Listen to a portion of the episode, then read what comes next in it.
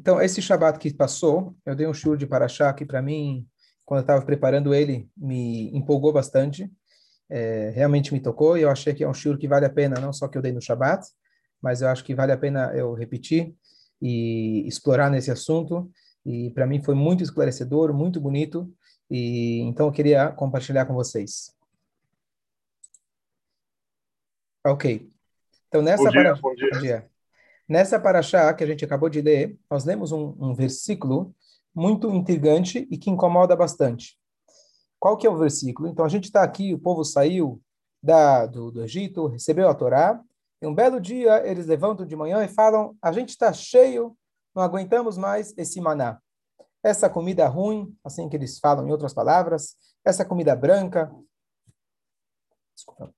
É, a gente não tem mais paciência para isso, estou usando as minhas palavras. A gente quer carne, a gente lembra dos pepinos, a gente lembra das melancias ou abóboras, não sei se a tradução é a mais precisa, se era exatamente isso, mas mais ou menos por aí, e eles começam a reclamar. Então, a primeira coisa que, que incomoda, talvez, a gente, é quando você lê isso e fala, poxa, Deus tirou vocês da escravidão. Os, as crianças estavam sendo jogadas no Nilos, os homens escravizados, as mulheres escravizadas, um sofrimento tremendo. Com certeza a comida que eles tinham, se é que tinham comida, era o pior dos piores. Deus tirou vocês, colocou vocês nas nuvens da glória, deu para vocês a Torá, deu para vocês o maná, a água de Miriam, água, roupa lavada, roupa lavada, tudo que você precisa. E de repente agora você começa a reclamar que você quer carne. É uma coisa que incomoda bastante. Eu confesso que quando eu lia toda, todo ano essa passagem, eu falo, bom, é daquele sentimento de, bom, a Torá está contando o que eles fizeram de errado. Se eu tivesse lá, claro que eu faria completamente diferente. Se eu tivesse lá, nunca teria reclamado de uma coisa dessas. Então a gente sabe que a Torá conta para a gente as histórias que são relevantes para nós. E quando a Torá conta a história no formato de historinha, não é para você apontar o vilão e o herói. A história é para você se enxergar como o vilão e você se enxergar como herói. De cada um deles, a Torá, cada protagonista da Torá, tem uma mensagem para nós. Então, o que me fez ir atrás dessa passagem é, poxa, como que eu posso me identificar com esse cúmulo da reclamação? Sim, a gente reclama do dia a dia. Sim, tem situações que a gente tem tudo de bom e do melhor, a gente continua reclamando. Mas aqui é, é, é tão radical a, a diferença que eles estavam para o momento que eles estavam agora e agora eles conseguem reclamar por quê? Por, pela carne? Ainda mais, o maná, ele tinha o sabor de qualquer coisa, praticamente, que eles imaginassem. Talvez não tinha o gosto, como diz Uracho, da melancia ou, da, ou do pepino que eles tinham no Egito, mas para que você tem que reclamar? O que está te incomodando? Então, isso é a pergunta, o, o tema principal que a gente vai é, elaborar. Então, como o Urashi pergunta para a gente, ele fala, peraí, eles não conseguiam nem Teven. Teven era a matéria-prima, era a palha que eles precisavam para fazer o, o, os tijolos no Egito, para fazer o cimento, os tijolos, etc. Então, se a matéria-prima para o teu trabalho você não tem, você acha que você tinha peixe, que você tinha carne? Que tipo de memória é essa? O que, que eles estão lembrando que eles tinham? Será que eles inventaram da cabeça? Às vezes as pessoas criam memórias que não existem. Aquela pessoa que vive em demagogia, que história é essa? Depois, mais um detalhe interessante. Nós sabemos que a idolatria egípcia era o carneiro. Que carne que eles comiam? Ele, a gente quer comer carne. Da onde vocês conheciam carne? Desde quando vocês comiam carne? Mais ainda, olha que interessante. Eles falam assim: nós lembramos do peixe, eles falam da, do dagá, zahaneta dagá, nós lembramos do peixe que eles davam para gente gratuitamente. E aí continua o versículo dizendo: a gente quer carne. Peraí.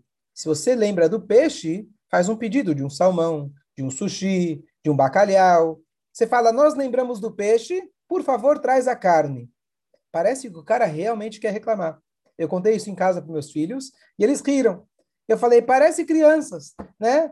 Eu, você quer, quando tem doce, você quer o salgado. Quando tem o salgado, você quer o doce. Então, até está escrito uma coisa curiosa, de que Hashem, a gente vai elaborar nisso depois, de que Hashem ele fez exatamente isso. Quando Hashem ele proveu para eles as codornizes, que seria a carne, Hashem deu as codornizes com o gosto de peixe. Então você lembra do peixe, você pede a carne, tudo bem, vou te dar os dois. Vamos ver se vai resolver teu problema. Então, é curioso esse detalhe que eles falam, a gente lembra da carne, a gente lembra do peixe e pede a carne. E como, é, é, como Urash ainda fala para a gente, certo? Como eu falei agora, de que se a, se a, a, a matéria-prima eles não te davam, como você acha que eles davam peixe? Ainda mais eles falam rinam, de graça. De graça eles tinham os filhos jogados no Nilo, de graça eles tinham o serviço deles que eles prestavam para o Egito, de graça estavam todos escravos. O que, que eles tinham de graça que eles estão falando? E ainda, eles ainda falam, é, no final, a gente sabe que a Torá, Deus foi lá, deu para eles a, as codornizes e etc. E Deus falou, não se preocupa, Moshe Rabbeinu. Primeiro, Moshe Rabbeinu, ele vira para Hashem e fala, eu não estou aguentando mais esse povo, não dá mais. Se for assim, me mata. Uma coisa estranha para Moshe Rabbeinu dizer, me mata. Quem diria uma coisa dessas? Ou seja, nesse momento foi quando Moshe Rabbeinu falou, não aguento mais, não dá mais. E Hashem falou para Moshe Rabbeinu, eu vou dar para eles. E assim foi, eu dou, eu dou, eu dou, enquanto a carne estava nos, nos dentes deles, ou alguns demoraram um pouco mais, comeram tanta carne que eles acabaram morrendo com aquela própria carne.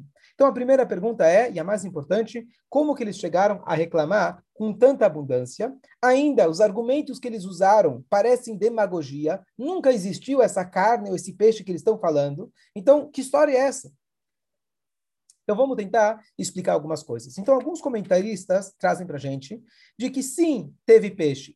Aonde tinha peixe? Então, opção número um, o Nilo, quando ele transbordava, ele regava os campos, a gente sabe, isso aconteceu desde que Yaakov Avinu desceu para o Egito. Então, lá era realmente era chamado Kegan Hashem Keretz Mitzrayim, diz a Torá, que o, a terra do Egito era chamada, chamada como Gan Hashem, a, a, o jardim de Deus ele tinha algumas frutas que eram justamente essas, essas melancias ou abóboras ou pepinos, e também quando ele transbordava, então os peixes eles ficavam eles é, estacionavam na, em cima dos campos. Então as pessoas não precisavam sequer dar o trabalho de ir pescar. Essa é uma opção. Pergunta: será que esses peixes ficavam na propriedade dos Yehudim? Será que os egípcios deixavam que eles comessem à vontade? Então, a segunda opção entre os comentaristas de que havia peixes estragados que sobravam das, das eh, refeições dos egípcios, e o peixe estragado era o que eles davam para os Yehudim. Não resolveu muito a nossa questão, porque se eles tinham peixe estragado, será que era disso que eles tinham saudades? E se era o peixe que o, o Nilus transbordava, será que eles tinham acesso? Mas essas são uma das, algumas das respostas dadas pelos comentaristas. A carne, aonde eles tiveram carne? Então, aqui vem já um conceito super interessante, que é a chave para a gente entender todo esse conceito. Estamos agora na véspera da saída do Egito. Hashem, ele fala para o povo, peguem um carneirinho e, a, e amarrem ele no pé da cama. E assim ficou o carneirinho por quatro dias, demonstrando a coragem do povo judeu de pegar a idolatria dos egípcios. E eles vão lá, e o que, que eles fazem? na noite anterior deles saírem, eles fazem um sacrifício com a carne. E aí sim, dizem um dos comentaristas, foi aqui que eles tiveram, na verdade, a primeira chance, depois de tantos anos, de comer carne. Então, quando eles falam para Moshe Rabbeinu, a gente lembra da carne, possivelmente eles estavam se lembrando daquele churrasco inicial que eles tiveram. Por quê? Porque aqui vem a grande a grande é, novidade ou a grande mudança de pensamento, mudança de visão que a Torá estava querendo, que Deus estava querendo que eles percebessem. Eles passaram, vamos dizer, 200 anos comendo comida de escravo, como alguns ainda comentaristas dizem que eles comiam matzá. Quando a gente fala na noite de Pesach, a gente come essa matzá em lembrança que nossos antepassados comeram no Egito. Porque além da saída do Egito, eles também se alimentavam de matzá. Por quê?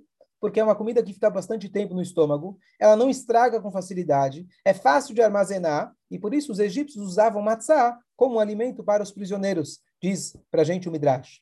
Então, chega um dia antes da viagem, o que, Hashem fala? Faça o Korban Pesach. Eles falaram, oba, se esse é o aperitivo da viagem, com certeza agora a gente vai começar uma vida de reis. Vamos poder comer carne todos os dias.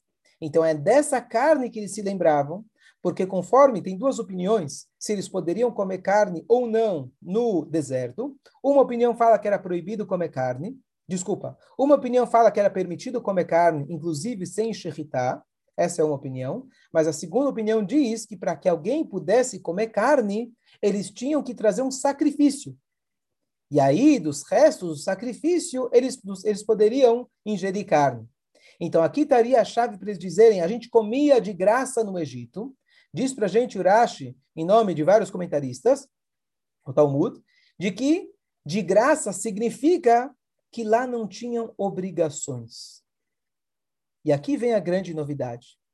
Vocês devem conhecer o hino de Israel que fala Am Chofshi Be'artzeinu. Um povo livre em nossa terra. A linguagem Chofshi não é uma linguagem de origem na nossa Torá.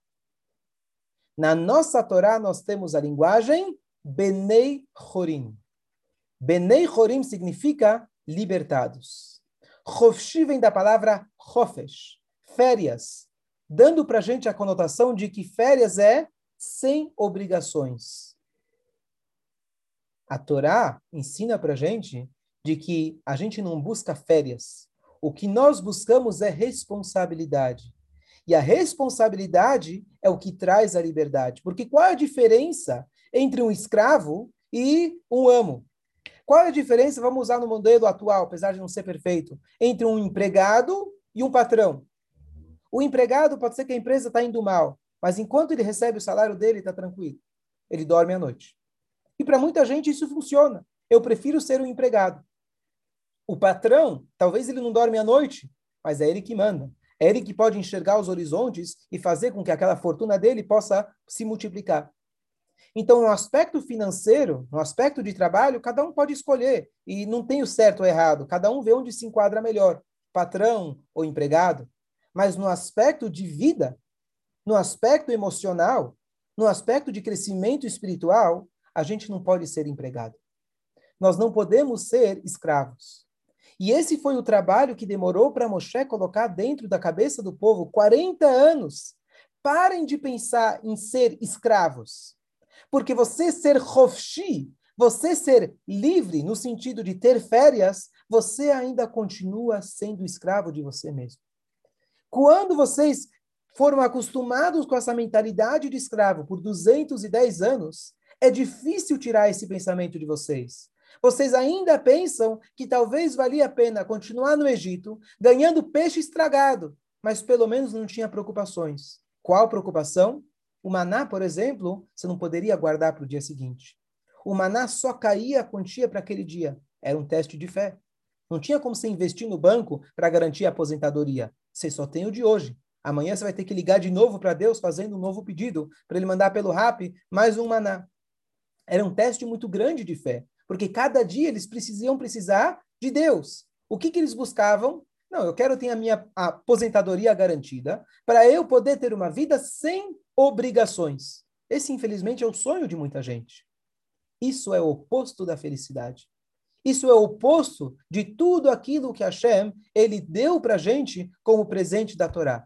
Hashem falou: você quer ter uma vida sem obrigações, sem responsabilidades? Am Chofshi, ser um povo livre, sem obrigações? Não é isso que eu estou dando de presente para vocês como povo judeu.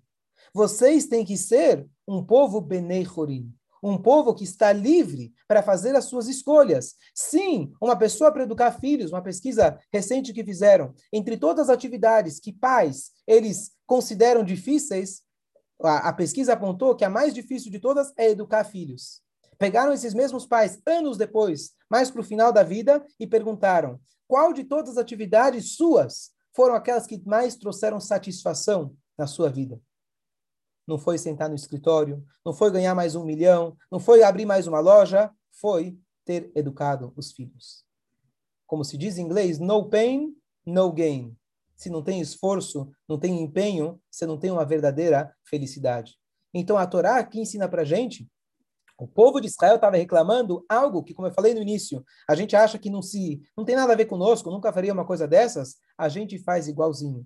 Às vezes a gente quer ter usar essa mentalidade de não ter obrigações. Eu prefiro ter menos, mas eu não tenho obrigações. Eu não quero ter, eu não quero ter preocupações, eu quero poder dormir a noite tranquilo. Como eu falei, no aspecto financeiro, cada um decide como quer. Mas no aspecto emocional, a gente sim deve assumir a responsabilidade. Sim, a gente deve se levantar quando surge uma, uma dificuldade, um desafio, e a gente assumir toda a responsabilidade. E aqui está a explicação de que eles tinham essa memória seletiva. A gente lembra que davam para a gente peixe. Que peixe era esse? Talvez era o peixe estragado. O Moshe Rabbeinu está ensinando para eles. Vocês pensaram que na saída do Egito, vocês tiveram aquele churrasco, significava que agora ia ser assado todo final de semana? Vocês acharam que agora ia ter, ia ter o kasher El Galope? Né? Está aqui o argentino Marcelo. Kasher 100%, mas come quando quer, como quer? Não é isso que Deus tá, deu para vocês. A carne que ele deu era a carne do Corban Pesach. É uma carne que vem acompanhada, sim, a carne traz prazer, sim, a carne traz alegria, mas junto com a mitzvah do Yom Tov, junto com a mitzvah de servir a Deus, e essa é a verdadeira alegria. Então, esse é o contraste dessas reclamações aparentemente absurdas que eles fizeram, porque eles estavam ainda dentro dessa mentalidade escrava. Mentalidade escrava significa ou eu sou escravo ou eu sou livre. Livre do quê? Livre das obrigações de um escravo. Então agora não tenho mais responsabilidades. Ou seja, os dois lados da questão ainda estavam pensando de forma escrava. Ou eu sou escravo, ou eu estou isento, não preciso fazer nada. Isso também é uma mentalidade escrava. Tira a escravidão da cabeça. Assuma a responsabilidade. Essa foi a mensagem que Moshe Rabbeinu, pelo menos de acordo de uma uma das maneiras da gente interpretar essa passagem, Moshe Rabbeinu estava falando para eles, não tem rinam, não tem de graça. Nós temos que assumir a responsabilidade, assumir o nosso papel, e essa era a mensagem dessa primeira passagem é, dos mitoninim, daqueles que foram chamados, daqueles que foram os reclamões. Então, o que você falou, olha que interessante. O Pirkei Avot, ele fala para a gente, En lecha ben chorin, ela misha. Você não tem uma pessoa livre a não ser aquele que estuda a Torá, que se ocupa com a Torá. Peraí, Deus tirou a gente do Egito, para quê? Para deixar a gente livre. E ele fala, qual que é a liberdade? É aquele que se ocupa com a Torá. Você sabe quantas regras tem a Torá? Muito mais do que no Egito. No Egito eles mandavam no nosso corpo, não na nossa mente, na nossa alma, não no nosso comportamento, sei lá, à noite, quando eu não tenho que fazer minhas obrigações. E Hashem, ele veio com todas as obrigações. E Hashem, ele fala, ah, você tem que ser o meu escravo. E ao mesmo tempo ele fala que essa escravidão é aquela que verdadeiramente vai te libertar. Então, só para complementar o pensamento. Então, esse, esse é o primeiro pensamento que a gente pode explorar. Vamos agora passar para um segundo pensamento que, na verdade, estão todos ligados. O maná, ele tinha uma característica muito interessante. A gente sabe que o maná, ele tinha qualquer sabor. E aqui uma coisa curiosa que eu descobri esse ano, que eu queria aproveitar e passar para vocês, que essa pergunta é recorrente, talvez alguns de vocês já tiveram essa dúvida. Será que o maná poderia ter sabor de algo que não é kasher? Tá bom, a pessoa não sabe qual é o gosto, do, mas ele sabe, bom, tem alguma coisa aí na esquina que todo mundo diz que é gostoso. Será que se eu imaginar aquilo vai ter? Então, a, a, a lógica simples diria, não, claro, maná é kasher. Mas olha uma coisa interessante que a gente pode explorar com mais tempo depois, mas tem uma passagem no Talmud que havia uma moça chamada Yalta. E ela chega para os rabinos e ela fala: Olha, eu gostaria de saber, eu gostaria de ter o, o, o, sentir o sabor de carne com leite. Eu sou judia, eu cumpro as mitzvot, mas eu queria saber como que é, estou curiosa. E ele fala para ela: saiba de que tudo que a Torá proibiu para nós, a Torá colocou algo permitido em paralelo. Do mesmo estilo. Então, por exemplo, a Torá proíbe alguém se casar com os parentes próximos. Isso é nos Dez Mandamentos, incesto, etc. Mas a Torá manda, por exemplo, não, não no cenário atual, mas de que quando, por exemplo, tem um homem, um casal, que eles faleceram, um homem faleceu sem filhos, então você tem a mitzvah do irmão dele se casar com a cunhada. Então, normalmente, se casar com a cunhada seria a pena de morte, mas aqui diz para a gente a Torá, existe um cenário específico que você pode se casar com a cunhada. E, aliás, no caso, era uma mitzvah. Hoje não se faz, etc. Então, ele vai, dar, vai dando vários exemplos que a Torá proíbe, mas a Torá, por exemplo, a Torá proíbe você pegar uma mulher qualquer, mas você tem aquela mulher lá no, na situação da guerra, que o homem vai lá, ele conquista, o povo judeu, então lá chama Eshet Fator, etc. Então, tem uma situação que a Torá permite. E aí ele fala carne com leite. Então, existe, na verdade, a teta da vaca, que se você cortar ela, ela, tem, ela é carne e tem o remanescente do gosto, do sabor do leite. E aí tem toda uma discussão como que é possível, como que você limpa, como que você não limpa, como que dá para comer. Na prática, hoje, de qualquer jeito, toda, toda a parte é, é, é, da, da, da, frontal do animal se corta fora normalmente, dá muito trabalho para cacheirizar todas aquelas partes. Mas, de qualquer jeito, existe uma forma de você comer uma carne que ela tem o gosto do leite também. Tá certo? Então diz para a gente o comentário que eu vi, uma coisa curiosa, ele falou, tudo bem, se você está pensando naquele cheeseburger, ou está pensando que você quer comer tá, tá, aquele sabor lá que você nunca experimentou e você gostaria de saber como que é, existe um peixe parecido que tem o gosto do camarão. Existe algo que tem o gosto da carne com leite. Então, através disso, você vai poder pensar na carne com leite e você vai poder sentir o sabor até da carne com leite. Mas o que, que isso vem é, trazer para a gente? Será que era isso que estavam pensando naquele momento, é, primeiro, é uma curiosidade que as pessoas é, é, querem saber, mas o segundo ponto que eu quero trazer é, até isso, possivelmente eles tinham. Até o sabor de algo que era completamente proibido pela Torá, eles poderiam ter. E agora você vem e reclama? Então, olha que coisa interessante. Nós sabemos que muitas vezes você vai num restaurante e você pede uma massa, por exemplo, então vem um prato muito bonito, vem um garçom muito educado, um ar-condicionado muito agradável, com um sofá muito agradável. Eles servem exatamente o mesmo macarrão que você poderia ter feito em casa, muito mais barato, e você teria ganho muito mais, porque a porção que vem é um prato grande e vem lá um pedacinho lá no meio do prato com uma florzinha bonita, tá certo? Por que então você vai e vai fazer a mesma coisa, quando chega um sócio, você vai fazer com ele, e vai comer, comer, comer com ele a mesma coisa? Por quê? Porque é o prazer da saída. É o prazer de você poder ver aquela apresentação a apresentação, alguns dizem que conta como 80% do sabor que você vai ter. Não sei se alguém já experimentou comer de olho fechado, às vezes no escuro, alguém traz uma bebida, você nem sabe o que, que é. Se você soubesse, fala, uh, que gostoso. Se você não sabe o que, que é, você não consegue ver, não tem o mesmo prazer. Então, o que, que eles estavam reclamando? Eles falam, eles reclamam sobre o aspecto do maná. Por quê? Porque o maná não tinha ele não tinha o aspecto. Não dava para ver nada de especial. Você tinha talvez o sabor. Mas o que acontece? O que acontece? O maná seria, vamos comparar ele como uma pílula. Vamos chegar, vamos imaginar que os, os, os, cientistas, os médicos conseguiram descobrir uma pílula. Você toma uma de manhã e uma à noite e você não precisa mais comer. Essa pílula contém exatamente todos os nutrientes que o teu corpo precisa. Você vai estar 100% saudável e é isso que você precisa. Bom, todo mundo vai comprar, vai ficar na moda, vai custar muito caro, vai subir o preço igual o Bitcoin, mas vai chegar uma hora que as pessoas vão falar o quê? Nada como um bom restaurante.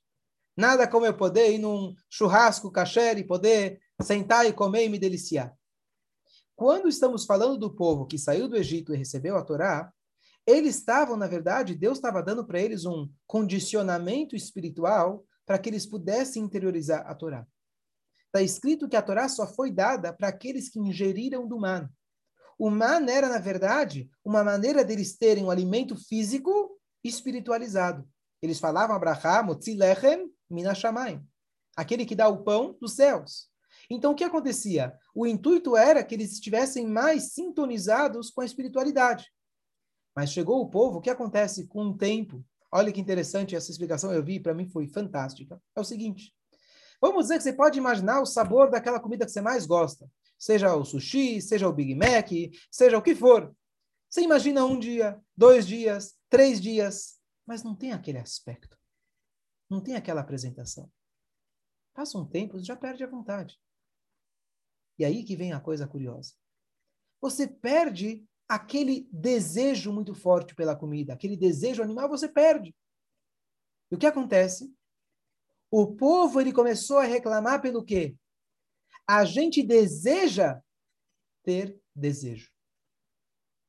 A gente está com saudades de ter aquela vontade. Eu tenho a comida que eu preciso. Eu estou satisfeito. Mas eu estou querendo ter o desejo para querer. E é isso que eles estavam reclamando vivendo no deserto, vivendo uma vida espiritual, vivendo uma vida onde eles estavam cobertos pelas nuvens da glória, vivendo a cada dia quando a nuvem viajava, eles viam Deus na frente deles praticamente. Eles começaram a falar: a gente está sentindo falta daquela carne, a gente está sentindo falta daquele peixe. Eles pensavam que se eu comer carne, quem sabe eu vou conseguir reativar o meu sabor, reativar aquele meu desejo. Então vamos esclarecer. ter o sabor, ter o desejo é algo saudável, é algo que Hashem colocou para gente. Não é abominável ter o desejo. Sadikim não tem desejos. Nós, seres humanos, chamados candidatos a Benonim, temos os desejos e isso faz parte daquilo que Hashem deu para gente. Porém, qual foi o erro deles? A gente tem que ter, na verdade, isso de forma equilibrada. Quando você já tem toda a comida que você precisa, quando você tem todos os seus bens materiais, tudo que você precisa, o que você precisa mais agora? A tendência de alguém que tem tudo é pedir mais um pouco. A tendência de alguém que tem tudo é reclamar.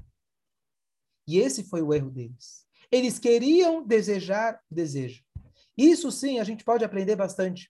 Porque qual foi o resultado? Hashem falou: vocês querem ter o desejo? Eu dei para vocês tudo que vocês precisavam. Vocês tinham saúde completa. Vocês querem ter aquele desejo animal? Vocês estão cultivando esse desejo? Se você tem, tudo bem. Mas você está querendo ter mais desse desejo? Deixa eu colocar aquela pimenta que vai fazer eu ter mais e mais desejo como um animal? Hashem fala: eu vou te mostrar qual é o resultado desse desejo. Eu vou te dar carne carne com gosto de peixe. Você lembra do peixe e você quer a carne. Que história é essa? Você lembra do peixe e você quer a carne. Você quer reclamar. Você está querendo, na verdade, só reclamar. Você está querendo criar problemas quando você tem tudo. Então, o que, que a Shem ele fala? Você quer isso? Tá bom, não tem problema. Eu vou te dar exatamente o que você quer. E eu vou mostrar para vocês qual é o resultado de alguém que sacia todo o seu desejo. Então, às vezes a gente pensa, bom, se eu tivesse mais um pouco de dinheiro, para eu poder viajar um pouco mais, para eu poder ter um pouco mais de abundância, aí eu seria feliz. Quando você chega lá, você percebe que quem tem 100 diz o Talmud, que é 200. Quem tem 200 quer 400. E cada vez você quer mais. Deus falou, tá bom. Você quer 200, eu te dou 400. Você quer 400, eu te dou um milhão. Você quer um milhão, eu te dou um bilhão. Olha o que vai acontecer com você. Você come a carne, come, come, come, come, até que você explode, até que você não aguenta mais e você morre pelo teu próprio desejo. É esse o destino do desejo pelo desejo. Se você usar o desejo de forma equilibrada para poder servir a Deus, para poder comer e se alimentar, caso contrário, se não tivesse o desejo, você não estaria comendo, você seria, você seria um anjo. Você não, tá, você não se esforçaria para procriar ou qualquer outra coisa, como o Talmud diz para a gente. O desejo, ele é inato, ele, ele, ele, ele, ele, ele é, como chama? Ele é inerente ao ser humano e ele é essencial. Mas se você deseja o desejo pelo prazer que ele traz, olha aonde isso vai te levar. Isso vai te levar para a sua própria morte. Isso vai te levar para acabar com você mesmo. Aquele desejo que tanto você quis. Então, para mim, eu acho essa uma. Sim, mais uma vez, dá para a gente se relacionar com essa reclamação deles. Muitas vezes a gente tem tudo que a gente quer e a gente quer mais. E a gente quer, não é que a gente quer mais, a gente quer querer. E olha que, lembrar mais uma vez a história que eu contei faz tanto tempo, é, várias vezes. Rabino Mani Friedman, ele estava com, tava com jovens, e eles começaram a rir da cara dele, você, Rabino, não sei o quê. E ele falou, vocês não sabem o que é prazer. Eles falaram, Rabino, você, você vai ensinar para a gente o que é prazer? E ele falou para eles, vocês não sabem qual é o prazer de pecar. O que, que significa isso? Ele não está incentivando ninguém a pecar. Mas numa vida onde tudo pode, onde não tem barreiras nenhuma, chega um ponto onde o prazer já não traz mais nada. Você quer mais um prazer, mais um prazer, e você vive uma vida, como chama? É, é, minha cabeça hoje está falhando um pouco. É, uma vida de decepção. Você achou que aquilo ia dar, agora você precisa de uma dose maior. E uma dose maior, e uma dose maior, chega uma hora que você entra na depressão. Porque o prazer, ele não vai te trazer aquilo que ele promete. Por isso, então, Hashem ele dá, traz para a gente essa passagem, ele conclui dizendo Kivrot Hata'ava. O lugar que eles ficaram geográfico foi chamado o lugar que foi enterrado o desejo. Não. Só um instante. Não que foi enterrado os desejantes, aqueles que desejaram. Foi enterrado o próprio desejo. A Torá ensina para gente que às vezes a gente tem que enterrar os nossos desejos. Quando a pessoa ela investe no desejo pelo desejo, ele acaba vendo que isso é o que traz ele para sua cova. Então a Torá fala foi enterrado não aqueles que desejaram. Essa história na verdade é para eternidade, mostrar que na verdade quem foi enterrado foi o próprio desejo. Então aqui mais uma lição para nós. De novo, o desejo é essencial para a nossa existência. Mas quando eu desejo o desejo apenas por prazer, então isso realmente traz para a gente o contrário, traz a decepção maior possível. E por último, só para concluir, o pensamento é que, na verdade, aquele que tem tudo, aquele que tem tudo gosta de reclamar. Também uma terceira forma da gente enxergar e se associar com essa, com essa ideia, associar essa ideia para o nosso dia a dia. O que, que acontece? Quando a gente tem tudo, a gente quer reclamar. Por quê? Porque quando eu já tenho tudo, o que, que eu vou fazer da vida? Eu vou delegar os meus problemas. Quando eu reclamo, o que, que eu estou dizendo em outras palavras? Eu não sou culpado de nada. É as condições do coronavírus que causaram isso. É a política mundial. É o governo. E a gente vive jogando o problema para os outros e dessa forma eu estou perfeito. Eu posso ficar na minha. Reclamar é a coisa mais fácil e mais cômoda que existe. Porque se eu sento e reclamo, eu não preciso me esforçar. O que Moshe Rabbeinu, voltando agora para o primeiro ponto, ele estava tentando fazer com que o povo percebesse, para de reclamar. Reclamar é um sinal de alguém que não busca a responsabilidade. Sim, você pode reclamar, mas você olha para si mesmo, o que eu posso fazer para melhorar essa situação? Então, essa é a terceira mensagem para a gente, para a gente começar a interiorizar de que a reclamação, na verdade, número um do povo era, eles queriam ser Hofshi, a grande diferença que é essencial para a nossa vida. Nós não buscamos Hofesh, a gente não quer férias. O que a gente quer é ser livres. E ser livres é junto com a responsabilidade. É a responsabilidade que traz essa liberdade. Número dois, número dois, o desejo pelo desejo. Como destrutivo ele pode ser. E terceiro, reclamar se torna uma forma da gente delegar as responsabilidades. E voltando ao primeiro ponto, se nós queremos ser livres, a gente precisa encarar que essas reclamações ou os pontos que a gente vê que estão errados, a gente olhar para nós mesmos e ver o que nós podemos fazer e assumir essa responsabilidade para nós. Bom dia a todos.